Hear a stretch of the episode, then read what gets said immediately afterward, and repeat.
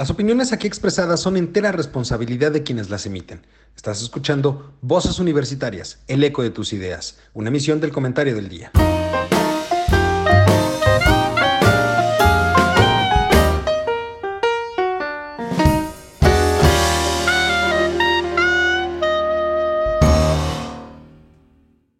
Hola, ¿qué tal? Muy buenas tardes, mi querido público culto y conocedor, que como cada martes nos acompaña en este su programa Voces Universitarias, el eco de tus ideas. En esta ocasión, y como debieron de haber visto en nuestras redes sociales, teníamos como invitado al doctor Eduardo Backhoff, ex, eh, consejero presidente de lo que era el Instituto Nacional de Evaluación para la Educación. Sin embargo, por cuestiones eh, de fuerza mayor, no va a poder acompañarnos el día de hoy.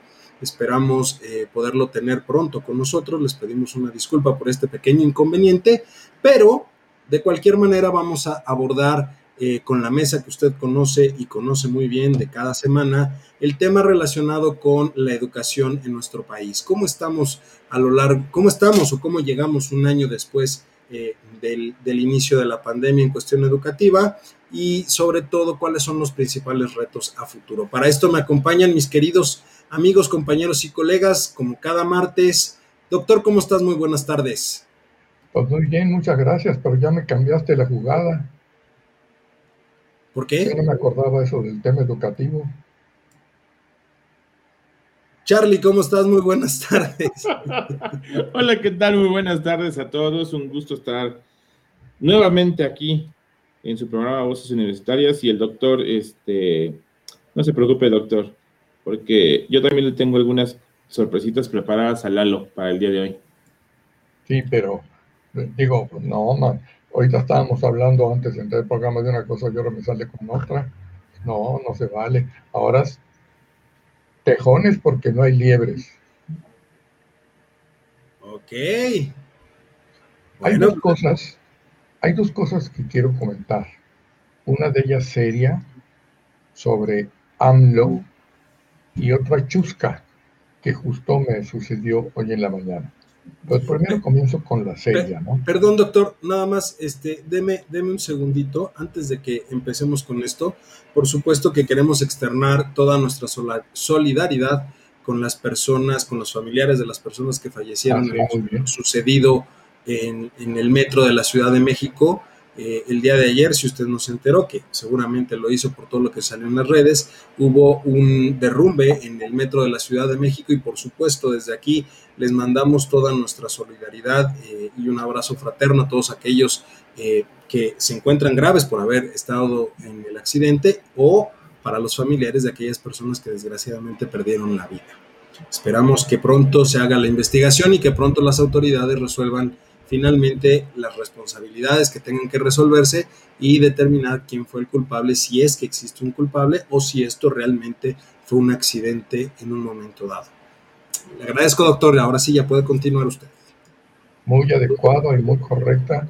Y perdón por este, no tomar en cuenta de entrada esa situación.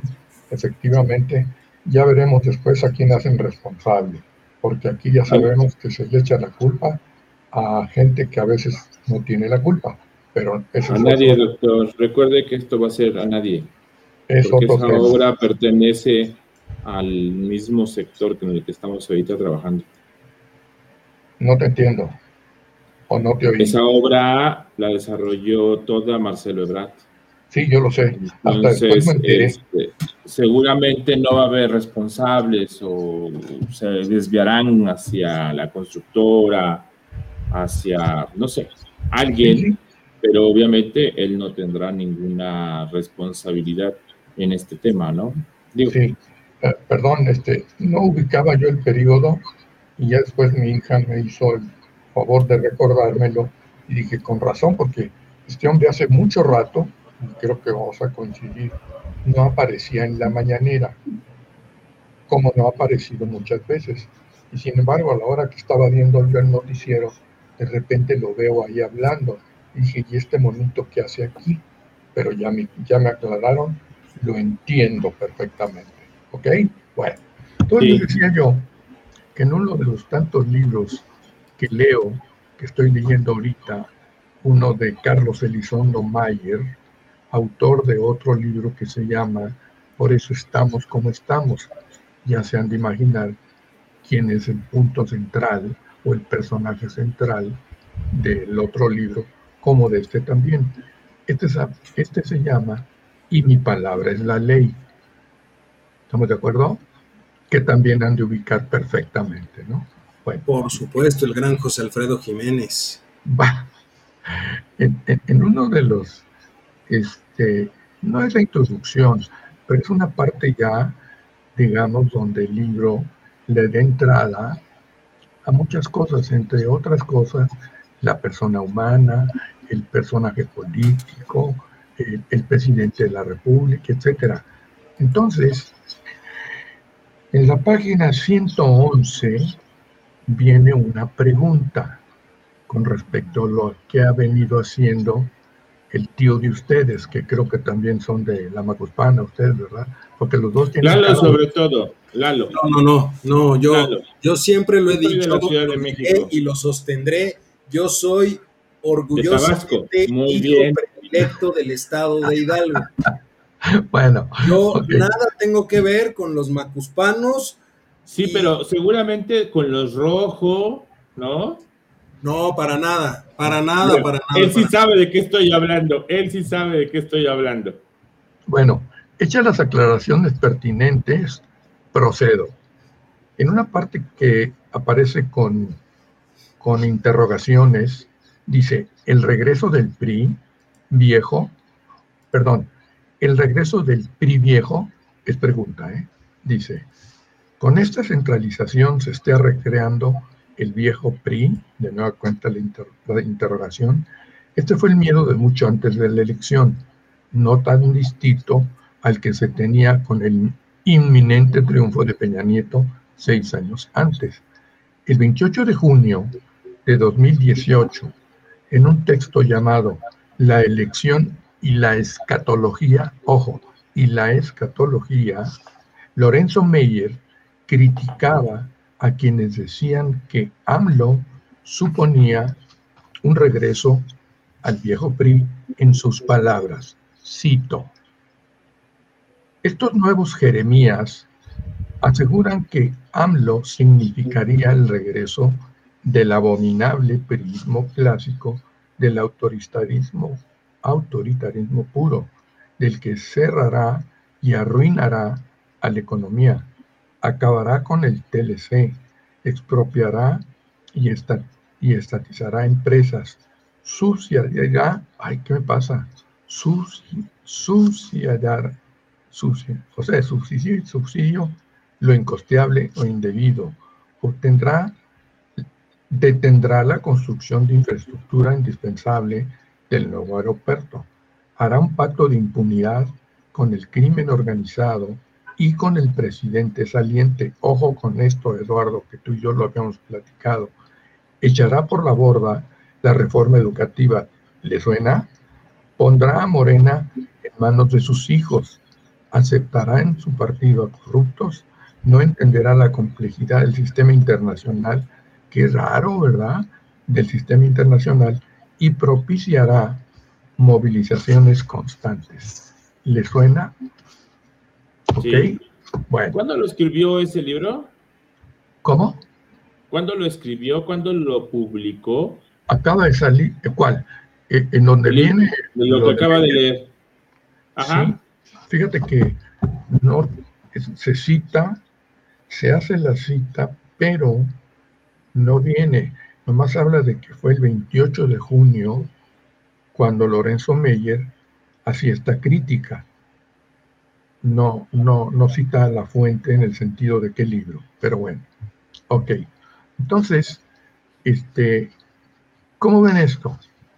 Coincide con todo lo que hasta ahorita ha venido sucediendo.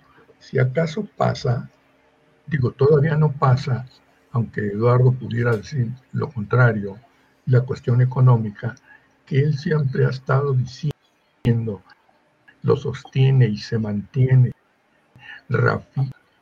ratifica, que puedan ustedes imaginar sobre la misma palabra. Entonces, que Pemex en partes, que Pemex tiene una deuda pagable, que la economía no sé qué carajos y no sé qué carajos y no sé qué carajos. Bueno, eso dice él. Y la cuestión está como aquel dicho muy viejo, más viejo que yo, fíjense, la máquina sigue pita, pita y caminando. No la del Cruz Azul, no me refiero a esa. Va a ser campeón este año, este año es el oh, bueno. No entremos en discusiones estériles, por favor. Pero bueno, ok. Entonces, todo lo demás, todo lo demás, este, consigue. Y deja pendiente este hombre Lorenzo esos dos capítulos. Uno de ellos, la economía. ¿De acuerdo? Como diciendo, bueno, no puedo hablar, y eso lo dice Mayer, no puedo hablar de estos dos capítulos porque apenas estamos en dos años y medio de eso todavía. Pero, pero ya, ya, se puede hablar. O sea, es, una realidad. ¿eh? El que no quiera hablar es porque no quiere decir las cosas.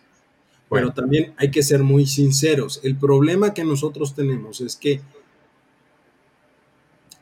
y, mucho me lo han criticado, mucho me lo han dicho a mí de manera personal, cuando he platicado con otras personas o cuando he, estado en algún otro foro, mucho me critican y me dicen, no es posible que dentro de todo el análisis o dentro de todo el espectro económico no pueda haber buenas noticias. Pues no las hay. Discúlpenme, pero sería peor decirle a las personas una mentira o mantenerlos en una mentira, dándoles literalmente a tole con el dedo, cuando es algo que va a estallar y que ya se está viendo reflejado. Es decir, no hay manera de no ver las señales que eran muy claras en su momento. No hay manera de negar, hoy en día ya no se puede echar para atrás las cosas y no se puede eh, cambiar lo que ya se hizo. Se puede dar un giro, un, cambio de rumbo, por supuesto, pero, pero lo, que ya hizo, lo que ya se hizo y lo que ya afectó ya no hay manera de cambiar. Eso por un lado que eso me lleva un poco al tema de hoy, justamente la parte de, la educación. Aunque se enoje Charlie conmigo, que me disculpe, pero yo conozco unos floreros que ponen en casa de mi tía que son más útiles, más bonitos y más resistentes que algunos que andan por ahí caminando, que tienen dos patas, ¿no? Y que andan por ahí caminando y diciéndose secretarios de Estado. El tema de la educación, que es uno de los temas que más apura, y ojo, y lo, lo quiero poner, y por eso el motivo del programa de hoy, lo quiero poner en claro, por una razón muy importante. Hoy para muchos puede ser de guasa y puede ser de risa. Ay, ya me volé un año de clases, ya no tuvimos un año de clases. Pero las consecuencias en el mediano o largo plazo de la situación del sector educativo en México son muy graves. Bueno, Lalo, no hablemos solamente de México, ¿eh? En tu columna también mencionas eh, un mundo para que veas que Justo. hoy en, en particular, eh, en particular leí tu columna y le puse mucha atención y mencionaste al florero anterior de la SED, ¿no? Y al nuevo. Este, y, al nuevo. Pero, a la nueva. A la nueva. A, la nueva. Al, anterior florero y al nuevo yadró. Digo, no me gustan mucho esas palabras, digo, no, en lo particular no me gustan. Este, pero tienes mucha razón. Yo, yo al principio de la pandemia y cuando comenzó este ciclo escolar, yo tenía mucha fe y esperanzas. La cuestión es que el material que se ha utilizado para dar las clases, ya sea de televisión o algo por el estilo, pues está generando nula, nulo interés. Esa es la situación. Nulo interés. Y si no tienes una guía al lado como tu profesor, como eh, originalmente lo tenías en un salón de clases, pues entonces tienes un problema muy, muy serio. Eh, nada más para que nos demos una idea, perdón que te interrumpa, Charlie, pero nada más para que nos demos una idea. Ya, ya saben que, y, lo acabo de decir, los datos creo que son básicos para entender esta situación. Es correcto. El artículo, en, mi colaboración de hoy, en el comentario del día, yo ponía lo relacionado con la, este, la, la encuesta que hace el INEGI, ¿de acuerdo? La encuesta de impacto del COVID en la educación que se publicó apenas ahora en marzo. En marzo. Pero ojo con esto, hay un artículo muy bueno que, escribió Carlos Puig, hace un par de semanas, donde hace relación a lo que menciona el Banco de México, hablando un poco en tema internacional. No, no, no voy a decir que solamente eh, en México lo estamos haciendo mal o lo hicimos mal, sino que a nivel internacional hay un impacto muy fuerte. La diferencia está en las maneras en las que se ha tratado de minimizar el impacto propiamente. Para empezar, decía Carlos Puig en su artículo o mencionaba un dato específico que da el Banco Mundial para México y el Caribe. Un aumento en este año de pandemia, se registró un aumento del 20% en la pobreza de aprendizaje. ¿Qué significa esto? Hoy en día, dos de cada tres niños no pueden leer un texto correspondiente al nivel educativo en el que están. Leerlo desde el punto de vista de la lectura de comprensión y el análisis de cualquier texto, pero quiero que quede claro, o, el punto que quiero dejar claro con esto es la, el gran daño que se está generando en los niños, no solamente desde el punto de vista de la psique de los niños, porque obviamente sabemos que también a lo largo de este año, no solo en ellos, sino también en adultos han surgido grandes eh, desórdenes mentales muy importantes que también han puesto sobre la mesa el tema de la salud mental y me encantaría que en algún momento dado tengamos algún especialista aquí que nos ayude a entender el tema de la salud mental, que es sumamente básico, pero también es eh, un tabú en muchos lugares. Pero ya llevado al terreno práctico, híjole, tenemos un problema en las manos que, discúlpenme, pero señor problema el que tenemos en las manos. En verdad pensemos que es un año perdido, o más bien esa sería mi duda, sería un año perdido y ojo, quienes más lo libran son aquellos alumnos que están en los niveles de preparatoria y universidad pero el mayor porcentaje de deserción se da en el nivel básico, primaria y secundaria. Tú lo sabes muy bien, doctor, en, un, pueblo, un pueblo o, o una sociedad sin educación.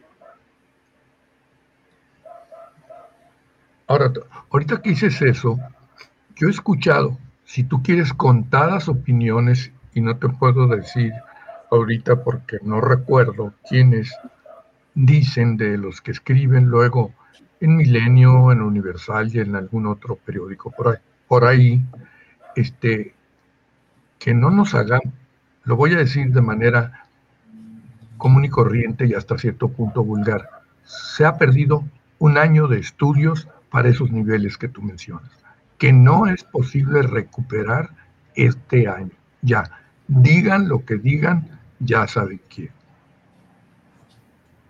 No sé cómo le vamos a hacer o cómo le van a hacer ellos, porque nosotros, a Dios gracias, ya estamos en la otra orilla. Y de alguna sabe manera. Cuál es, ¿Sabe cuál es la ventaja, Do? ¿Sabe cuál es la ventaja? Que nosotros sí fuimos instruidos para poder leer libros, para poderlos entender y poderlos captar. Pero además tenemos, tuvimos maestros. Sí, que esa es una gran ventaja y muy buenos profesores. Así es. Entonces. Charlie, por ejemplo, ¿cómo, cómo está el, tema de, Porque, ojo, una de las principales eh, situaciones que yo ponía en, el artículo, eh, en mi artículo de hoy, era que hubo una gran cantidad de, en específico 5.2 millones de personas ya no empezaron este nuevo ciclo escolar. Bueno, mira, tengo unos datos que te van a, les van a causar pánico. Eh, De la población de 3 a 29 años, hay 54.3 millones de personas en, esa, en ese rango, de 3 a 29 años. Se inscribieron, fíjense nada más el dato, se inscribieron a este ciclo 2021 32.9 millones. ¿Sí? Estamos hablando de un 60% de esa población inscrito, 60%. O sea, estamos hablando de que 21 millones de personas, 21.4 para ser exactos, no se inscribieron en ningún grado académico. Son muchísimas personas, muchísimas.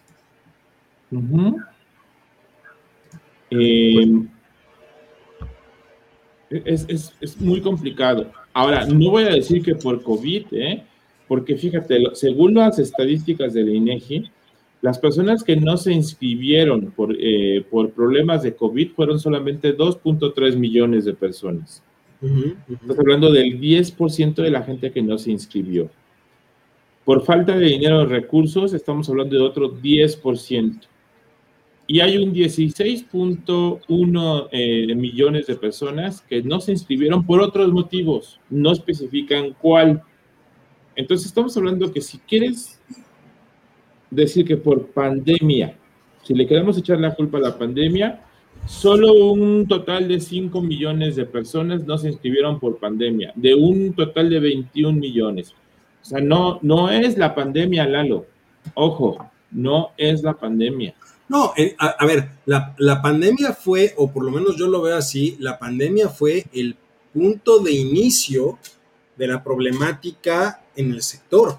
Porque, ojo, una gran parte de las personas que no se inscriben fue porque carecían de los, de, los mínimos necesarios para tomar las clases. Que lo comentamos aquí hace un año, si tú te acuerdas, cuando tú también publicaste aquel artículo buenísimo en el, en el sitio en donde hablabas justamente de todo el programa este de educación del gobierno.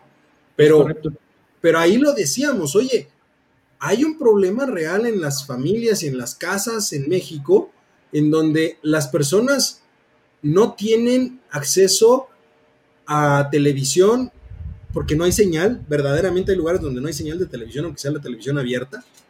No hay obviamente señal de, de, de internet y también por otro lado, pues no hay este, electricidad, digámoslo, los mínimos básicos necesarios para tomar las clases no se tienen. ¿Qué sucedió? Ojo, cuando hablamos de motivos directos con la pandemia, estaríamos hablando de que alguna persona enfermó o el sostén de la casa enfermó o algo por el estilo. Pero de manera indirecta, la pandemia pegó de forma impresionante. Si alguien perdió su trabajo, hay otros que dejaron la escuela y se empieza a dar la deserción porque ahora se tienen que ir a trabajar para compensar. Pero estamos en un periodo donde hubo una contracción de empleo. Recordemos que finalmente fueron cerca de 15 millones de personas las que dejaron la población económicamente activa. Es decir, 15 millones de personas que dejaron de buscar trabajo o de tener un trabajo en la época de la pandemia. De esos 15 millones de empleos, si le sumamos el empleo normal estacional más los 12 millones propiamente que salieron por cuestiones de la pandemia, la pregunta siempre fue, y lo dijo el presidente, para fin de año nosotros ya habremos recuperado los empleos perdidos. No es así.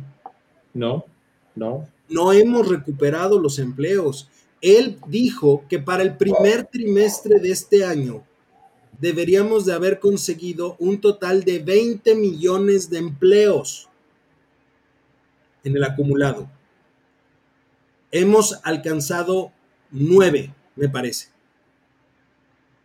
Lo cual es fabuloso. Uno diría, oye, pues las tasas de, de, crecimiento del empleo son impresionantes. Sí, pero nada tiene que ver con el gobierno. Ese es algo que quiero que quede también muy claro no es la acción del gobierno. Si tú paras en seco la economía y la reabres de un día para otro, pues necesitas trabajadores. Y ahora, tomen en cuenta que las escuelas son un motor de economía fundamental del país. La, la, cooperativa, la venta de útiles, la venta de uniformes, todos los básicos que los niños estrenan en agosto, que a mediados de semestre se requiere. O sea, estamos hablando de que la economía de escolar, porque así le quiero llamar yo, la economía escolar no está activada, se está muriendo esa parte de la economía. Oye, eh, Carlos, tú acabas de mencionar algo que me llama la atención, que yo no tengo la certeza ni conozco el tema. ¿Qué no estaban suspendidas ya las cooperativas de las escuelas? No, claro que no. Ah, Por supuesto que sigue habiendo cooperativas. Ah, lo que pasa, doctor, es que antes vendían el Boeing de medio. Ajá. O vendían el gancito completo. Ah, espérate, porque ahora hay eh, golosinas de menor cantidad, que a lo mejor te lo venden un poquito igual en el mismo precio. Hay Boeing de, de, 150 o 125. Tiene que ver con la normativa que se hizo para combatir la diabetes y la obesidad infantil.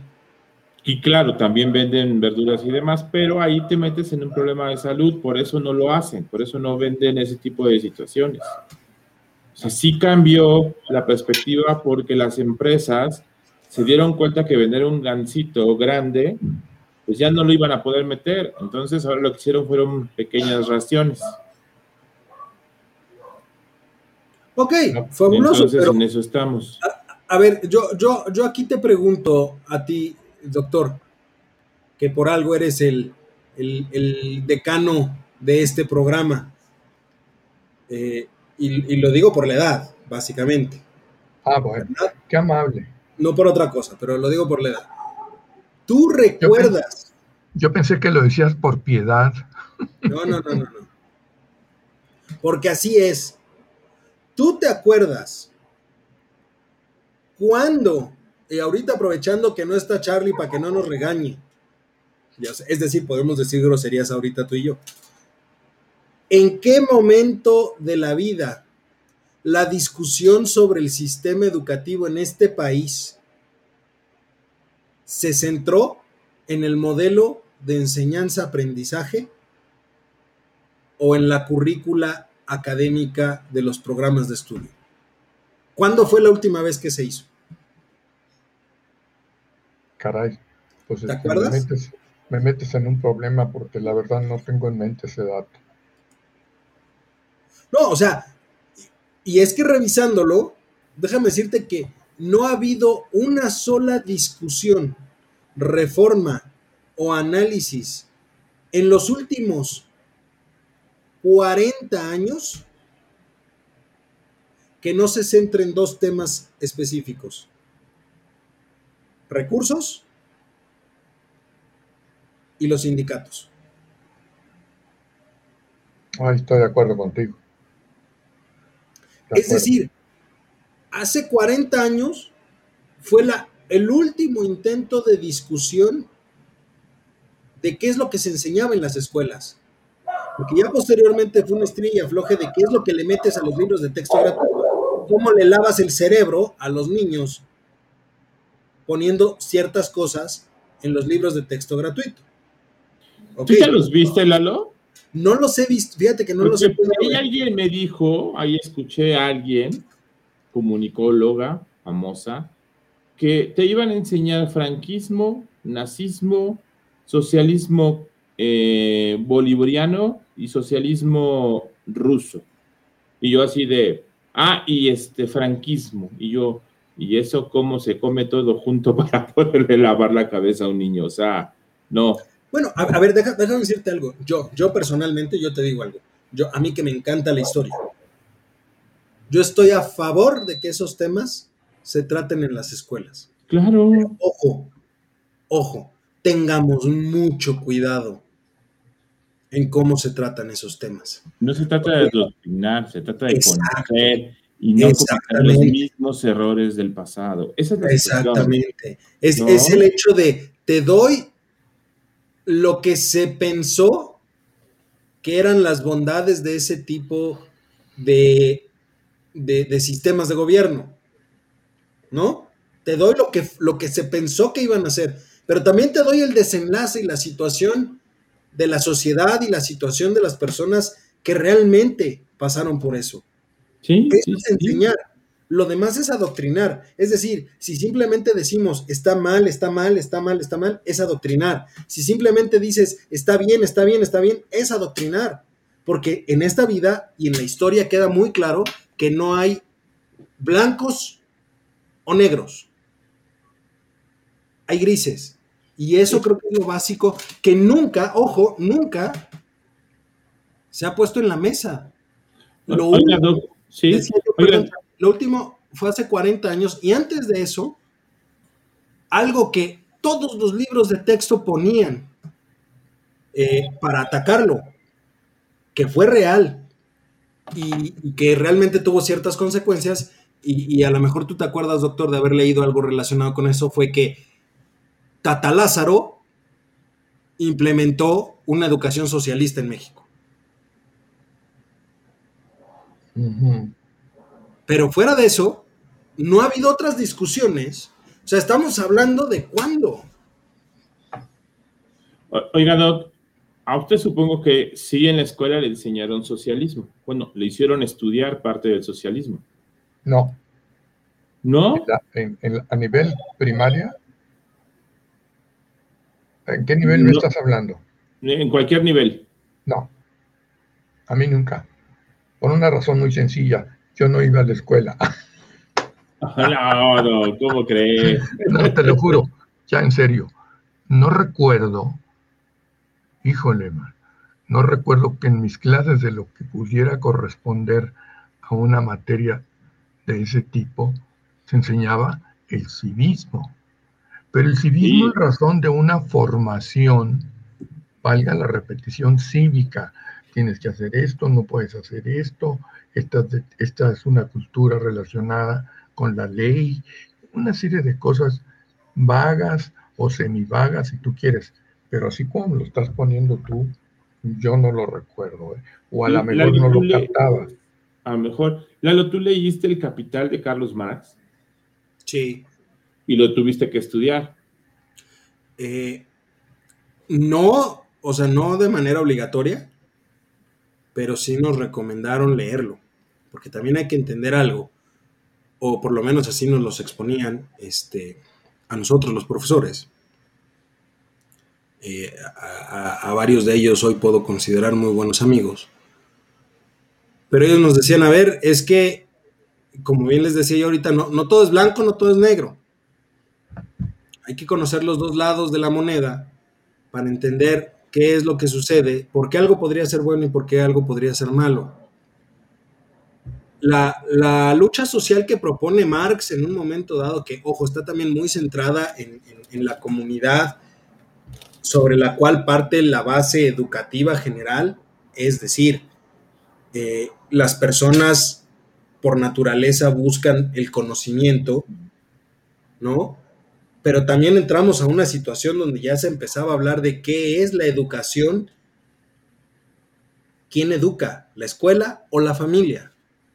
Esa creo que ha sido también una discusión de toda la vida. Los tres aquí presentes hemos sido profesores y yo siempre he dicho, yo, por lo menos yo personalmente, yo Eduardo López, siempre le he dicho a mis alumnos, mi obligación no es educarte, la educación la debes de tener en la casa.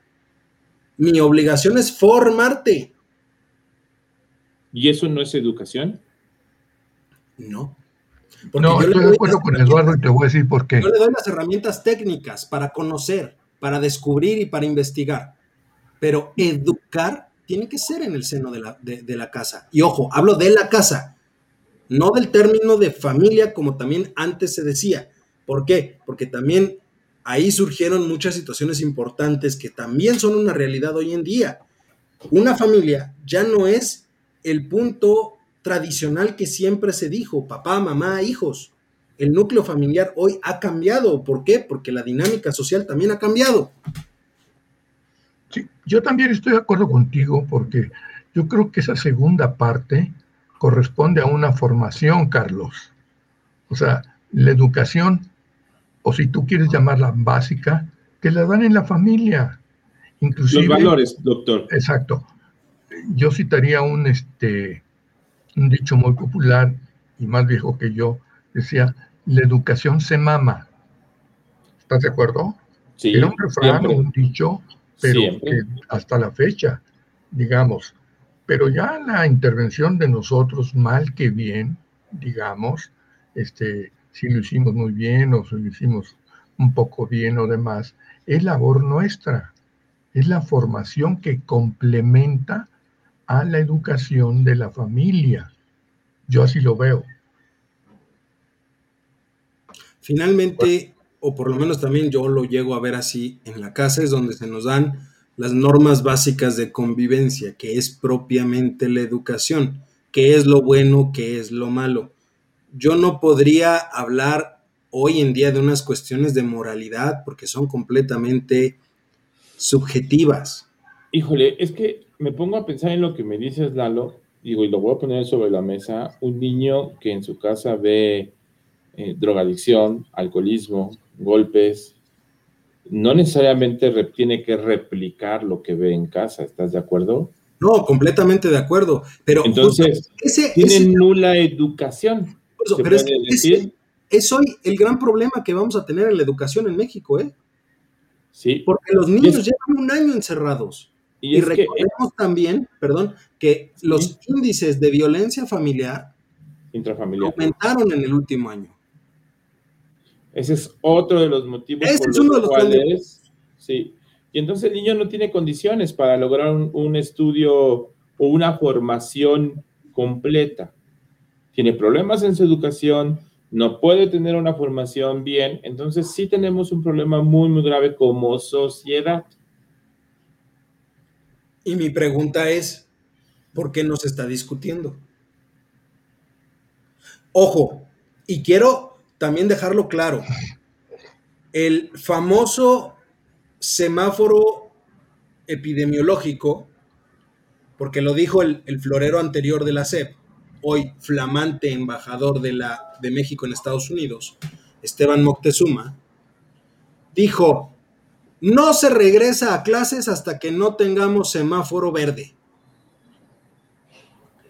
Y después, por la experiencia en muchos países que se les ha considerado que han tenido un buen manejo de la pandemia, se dijo, al inicio de la pandemia, la idea de cerrar las escuelas fue válida, porque finalmente el problema no es la escuela. Ojo, los niños no se contagian tan fácilmente y si, se contagian, tienen un 99.9% de probabilidad de ser asintomáticos y salir sin mayor problema. El problema no son los niños. El problema es la movilidad que existe alrededor de las escuelas, lo que tú bien decías, la famosa economía eh, de la educación. La, la famosa economía escolar, como le, le- le pusiste, donde Sí. efectivamente para llevar al niño se tiene que desplazar una gran cantidad de personas, se abren los negocios y empieza la interrelación entre las personas. Eso por un lado, pero entonces por otro lado dijeron, por ejemplo, y que también lo pongo en, en- en lo que escribo hoy, puntuales observaciones que da la- el, el- el banco, el Banco Interamericano de Desarrollo y la UNESCO que ojo, en México también es un gran problema, donde te dicen, hay maneras específicas de regresar a clases, o podríamos ya regresar a clases, inclusive hubo países que estando todavía en confinamiento permitían el regreso a clases. ¿Cómo sucedió esto? Muy sencillo. Decían ellos, se establecieron normas y criterios sumamente claros para el regreso a clases, lo cual implicaba distancia, cubrebocas, algo que aquí no se ha querido eh, impulsar oficialmente. Aunque lo dicen las autoridades, no se ha querido impulsar oficialmente, sobre todo el, el uso del cubrebocas. Unos días sí, otros días no. Regresos escalonados y la disminución, ojo, del número de alumnos en los salones. ¿Con qué te encuentras? Te encuentras con el mismo problema, es decir, es, es el juego, no, no, el juego, es la situación, o yo veo así el problema en México, es la situación del perro correteándose la cola. Sí. ¿No? Mira. Porque por un lado dices, ok, que regrese la mitad de los alumnos. ¿Quiénes? Para empezar. Y para seguirle, ¿cómo asegurar que la otra mitad que no va a regresar, que se va a mantener en casa, cómo te aseguras que tenga todo lo necesario para mantener las clases virtuales?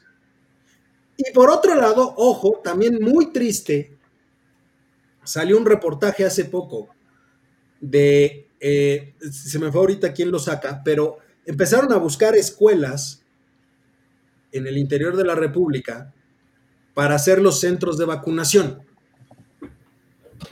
Y ahí es donde yo pregunto, y, me, va a salir del corazón si tú quieres, pero yo lo, lo pongo así. Qué poca madre. Porque este reportaje o este estudio lo que dice es que hay una gran cantidad de instalaciones educativas que se están cayendo a cachos por la falta de mantenimiento. Se les ha vandalizado. Han vaciado las escuelas, es decir, han entrado a robar todo el mobiliario de las escuelas. Lo cual me llega a la siguiente pregunta. Cuando lleguemos a un semáforo verde y la autoridad diga, todos regresamos, ¿dónde, ¿dónde va a estar la diferencia de tomar las clases en un bodegón o en la calle que en una escuela que fue vandalizada y le robaron todo el mobiliario? No hay ninguna diferencia. Y entonces, ¿qué vamos a hacer? Porque no va a haber recurso para volver a, a, instaurar. Si hoy la SEP ni siquiera sabe cuántas escuelas tiene realmente. ¿Te acuerdas del famoso censo que se había pedido, ¿no? De las escuelas. No lo y seguimos esperando el censo. Y, y, espérate tantito, porque ahora resulta que en Campeche, que fue el primer estado en verde en regresar a clases, a el reporte que dan del día 3 de mayo de 137 escuelas que regresaron a la actividad, en una se detectó una persona con COVID. ¿Qué va a suceder? Que la van a cerrar 14 días. Otra vez. Y entonces sí va a estar pasando. O sea, tú vas a regresar a clases y con un solo caso te cierran la escuela 14 días. Pero además hay un problema ahí que data de hace muchos años. Hubo una, una época en que yo trabajé en la Secretaría de Educación Pública y traté con, pues, con maestros, digamos, o con gente que de alguna manera estaba relacionada con la educación, la cultura y las artes, ¿no? Y por ahí alguien alguien decía, uno de los problemas de la educación en México, digamos, es la diversidad de grupos indígenas. Conste que yo no lo dije, pero me acuerdo. Dice, ¿por qué en aquel momento, no sé cómo estará ahora, Oaxaca es el estado donde se registra el menor o el más mínimo aprovechamiento de carácter local en todos los niveles. Y lógicamente comenzaban en la, en la primaria o en el jardín de niños. Y, y decía esta persona, por una razón muy sencilla, sabemos que Oaxaca es un estado que se divide en regiones, que la norte, que la sur, que la oeste. Usos y costumbres. en el que existen muchos grupos indígenas. ¿Ok? Bueno, pues pasaba, yo preguntaba, bueno, ¿por qué no hay escuelas o no hay tantas escuelas en Oaxaca? Y me dijeron, mira, es muy sencillo. Los que están en la región X obligan, entre comillas, a que la escuela se ponga en esa región X. Pero, dice, los que están en la región Z resulta que están peleados con los de la, la región X y no van. Entonces decía la SEP, es que yo no tengo recursos para poner una escuela en, este, en cada una de las regiones. Pero bueno, buscando una solución, los vamos a poner a mitad del camino. Pues te fregaste, porque ni aún así fueron, porque ya iba a haber un acercamiento entre dos grupos étnicos que sencillamente no congeniaban. Esto es verídico, ¿eh? No, no, no, sí. Dijeran, espérenme tantito, este, Oaxaca creo que tiene 500 municipios o 600, si tú quieres, pero son municipios donde hay tantos habitantes como en Jaltepec, hay tres nada más, y resulta que en el otro hay 10. Entonces, habría que ver la forma de optimizar los recursos de la SEP para ver de qué manera pudieran coincidir. Pues no la había. 570 municipios, hasta el 2015 había 570. Y, que de hecho, por ejemplo, muchas veces, eh, y hubo un tiempo donde la SEP inflaba las, las, cifras porque decían, eh, ¿sabes qué? Vamos a tener, este, o tenemos en un momento dado eh, en el país 3.800 municipios en total y la SEP tiene 4.200 escuelas. Entonces decían, no, pues estamos sobrados en cobertura. Pero por supuesto que lo que sucedía ahí hubo un tiempo donde se duplicó la cifra porque terminábamos diciendo que una escuela matutina también se utilizaba como escuela vespertina y entonces la contaban. el número dos veces. Oye, Eduardo, se oye, como, se oye como con eco. Aunque fuese, este, eh, digámoslo de alguna manera, el mismo edificio, pues simplemente se le, se le, se le canceló, o sea, se, le duplicaba, digamos, en, la estadística. Pero la, problemática de ese, de ese lugar es la misma que mencionaba Juan.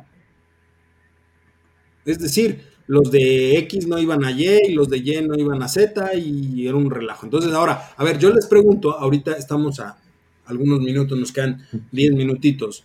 Yo les pregunto. Espera, Valerito. Doc tiene mucha razón. Fíjense, hay un municipio que se llama Santa María Totolapilla. Ajá. Ese tiene 812. Pero Santa María Yalina tiene 250 ciudadanos. O sea, están. Es que muchos de esos son por usos y costumbres, Charlie. Está muy complicado. Imagínate, eso tienes razón. Entonces, ahí la pregunta es: ¿cómo le haces? No, y en estos, ¿cómo, cómo, das, cómo das clases a distancia? Si son zonas rurales, zonas de, montaña, o sea, ¿sabes? ¿Cómo? Ah, pasó algo, algo muy curioso, por ejemplo. Y, yo aquí pregunto, eh, porque en ese momento todavía estaba aquí el hombre Malboro, todavía era parte de, los floreros, ¿no? El hombre Malboro, para quien no sepa, es como yo denomino particularmente a Javier Jiménez Espriu, ex secretario de Comunicaciones y Transportes. Entonces, el hombre Marboro, o el florero Marboro, para que te acabes de enojar, yo pregunto, ¿dónde estaba en esta situación muy clara? Y, lo pregunto así, fíjate. Hay datos que arrojan donde dicen que cuando empezaron a fallar mucho las, este, las señales y las personas no podían conectarse y todo eso, hubo una gran cantidad de padres de familia y de niños que empezaron a organizarse con los maestros y empezaron a tener las clases vía WhatsApp. Sobre todo estamos hablando de zonas de una alta marginación o un alto nivel de pobreza. ¿De acuerdo? Sí. Que no fue exclusivo en México, sino que también sucedió en otras partes del mundo. ¿Cuál es el gran problema?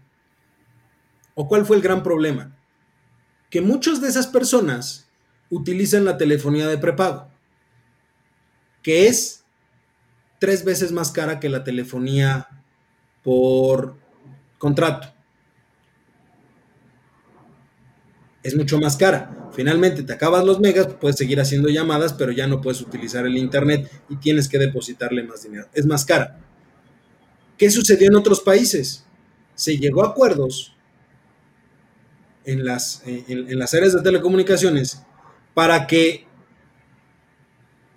se liberara eh, de parte de las telefonías o de las telefónicas, se liberara el costo de utilizar la herramienta, que fuese gratuita. ¿Por qué no se hizo en México? ¿Dónde está? Yo te puedo dar dos razones. Yo te puedo dar dos razones. Uno, el gobierno persigue a las grandes empresas para que les paguen los impuestos. Si a mí me quita impuestos y ya no libero, pues ¿para qué, te, para qué presto mis servicios gratuitos? ¿No? Y dos, al liberar esos servicios, obviamente tus ingresos van a bajar y no puedes aprovechar el momento de rapiña en el que están para tener más ganancias. Pero entonces es una cuestión netamente de ingresos del gobierno. Porque finalmente... no los veo finalmente hubiera sido. nosotros te vemos perfectamente, doctor. Sí, doctor.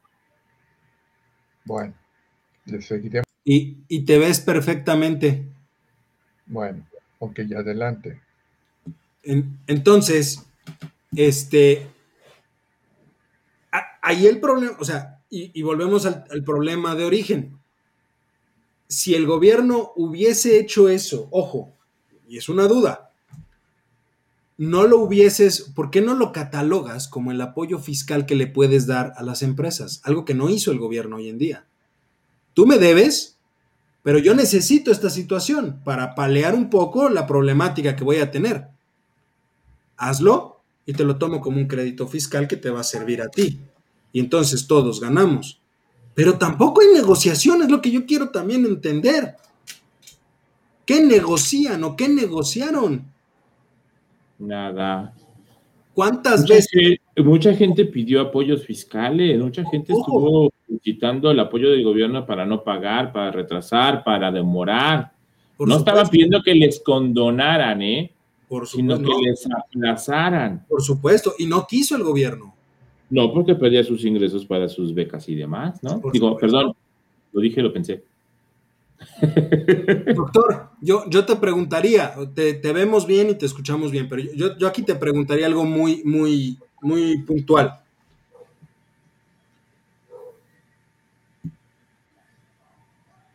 ¿Cuántas veces durante la pandemia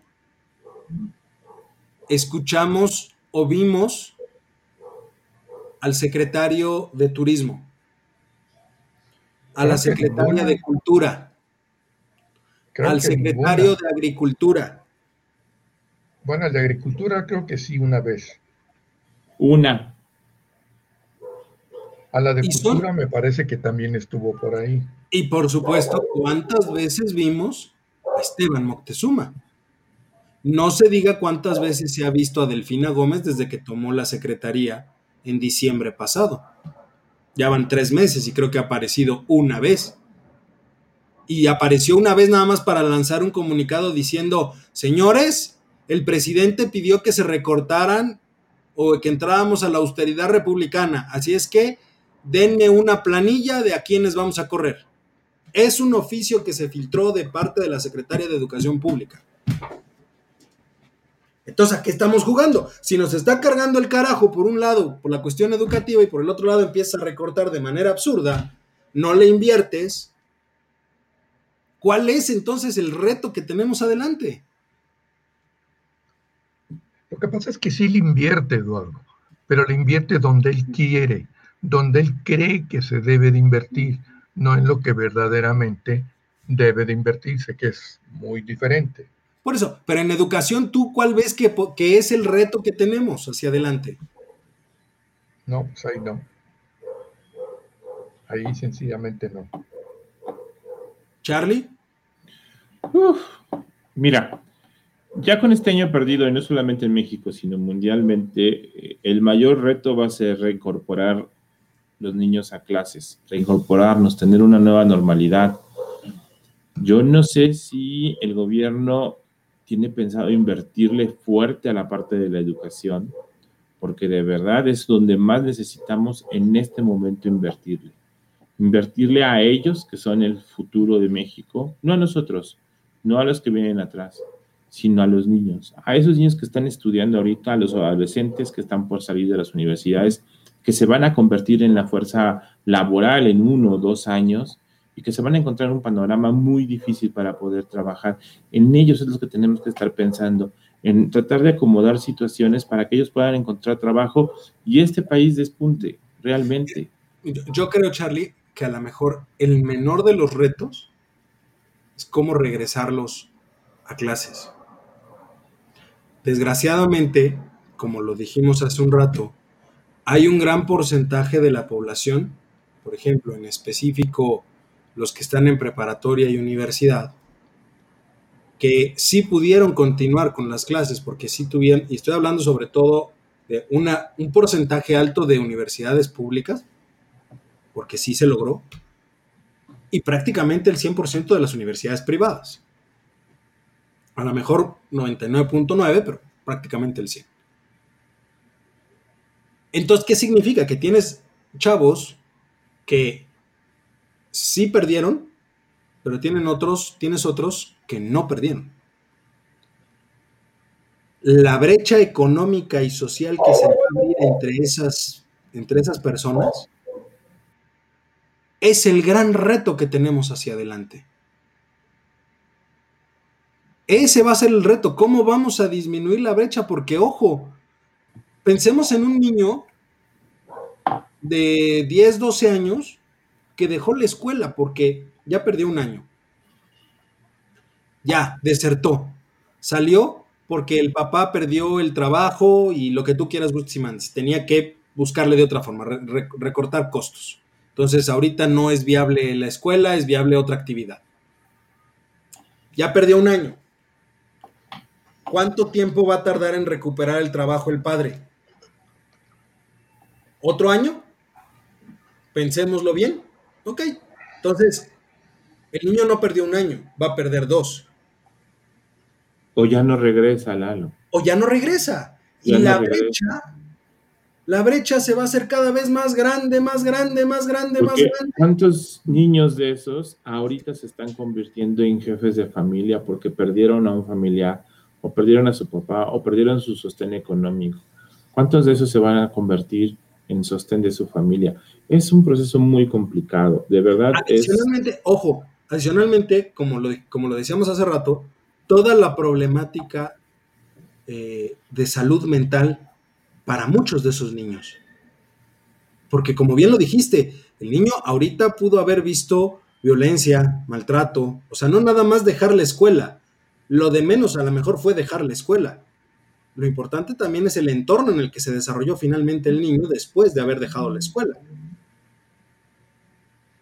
El reto es enorme, ¿no? No es, no es nada más reabrir las escuelas, es planificar hacia adelante 5, 7, 10 años. Y no veo que se estén sentando las bases. No. Creo que ese es el gran riesgo que tenemos ahorita, el gran reto que tenemos, la planeación de cómo vamos a disminuir las brechas y cómo se le va a apoyar a todos aquellos que desgraciadamente sufrieron algo eh, adicional a haber dejado las clases. Es complicado. Pero bueno. Pero bueno. El tiempo es, el, tiempo es nuestro peor. antes de que nos vayamos, eh, yo quiero comentar algo. Eh, primero felicitarlos porque hace 11 años o 10, hace 11 años, se comenzó este proyecto de voces universitarias. Yo no estaba cuando se arrancó el programa, llegué creo que un par de meses o dos meses después. Así es. Pero ustedes dos fueron los pioneros de este programa, de voces universitarias allá en la vieja estación de radio de, UP en Goya. Totalmente. Así es. De hecho, curioso, fue hace 11 años, un 4 de mayo. Es correcto. En martes a las 7 de la noche. hace 11 años.